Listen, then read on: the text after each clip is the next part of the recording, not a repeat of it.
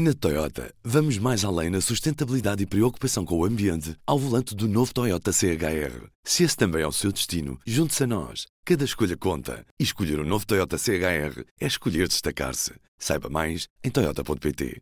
Ora viva! Este é o P24.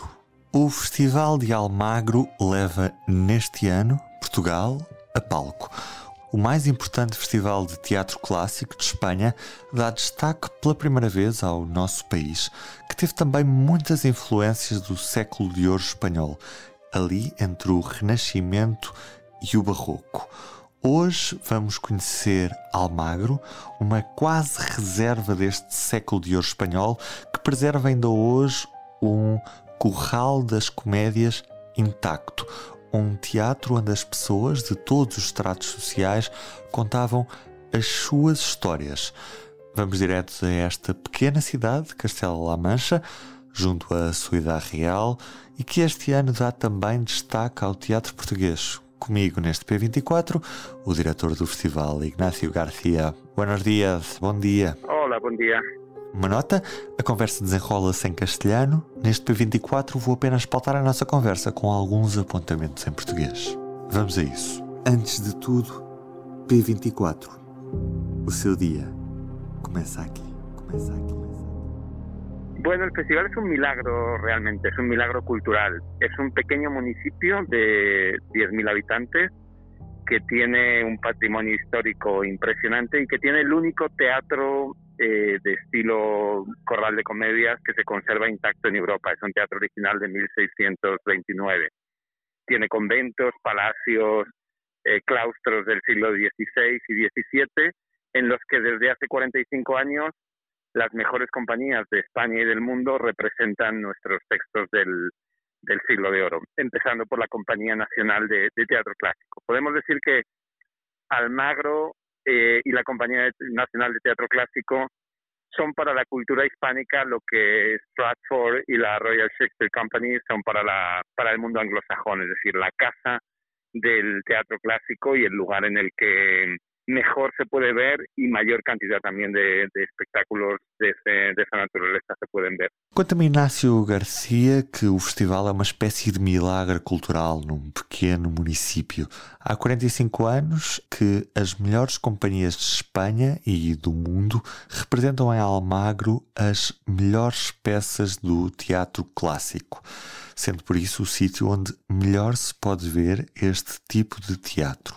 E nem o coronavírus parou o festival que también el año pasado se realizó. El festival lleva 44 años haciéndose, el año pasado se hizo una versión reducida, pero se mantuvo la programación y además se mantuvo las líneas importantes de programación de estos años, que es la apertura del siglo de oro a la escritura de las mujeres del siglo XVI y XVII, a los que se escribía en América, y este año va a haber un especial impulso también a lo que a lo que se escribía en Portugal y a la naturaleza ibérica del siglo de oro, al camino de ida y vuelta que hubo durante todo el siglo XVI e XVII de autores e de companhias entre Espanha e Portugal. Numa versão reduzida, mantiveram-se as linhas de programação e o destaque dado à escrita das mulheres no século de ouro e ao que se escrevia na América. Este ano é também alargado ao que se escrevia em Portugal e ao grande intercâmbio de autores e de companhias que existiu entre Espanha e Portugal nos séculos XVI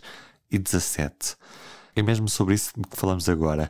¿Cuál o papel de Portugal nesta edición del festival? Pues el papel de Portugal es muy importante y yo espero que no sea solo en esta edición. Evidentemente en esta edición es especial porque el, el país invitado, y la función es, por un lado, ver a las compañías más representativas de Portugal hacer repertorio clásico. Y cuando digo clásico, digo clásico escrito en España o Portugal. O sea, desde Gil Vicente, que para nosotros es un autor clásico, pero que evidentemente es un autor portugués y que escribía y que escribía en portugués, a Antonio Ferreira, es decir, todo lo que se escribió en el 16 y 17. La función de Portugal, aparte de dar una enorme calidad artística, con el Teatro Nacional San João, con la Compañía de Teatro de Braga, con eh, Escola de Noite de Coimbra, el Centrés de Évora, los músicos de Tejo.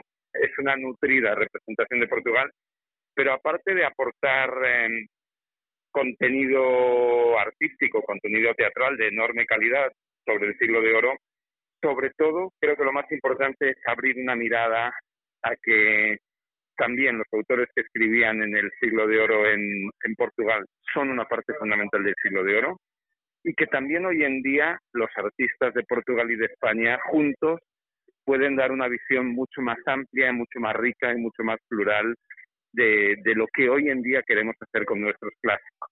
Hay varios eh, proyectos de colaboración, hay una coproducción entre Galicia y Braga, es decir, las dos orillas del Miño, con un texto escrito en las dos lenguas en el siglo XVII.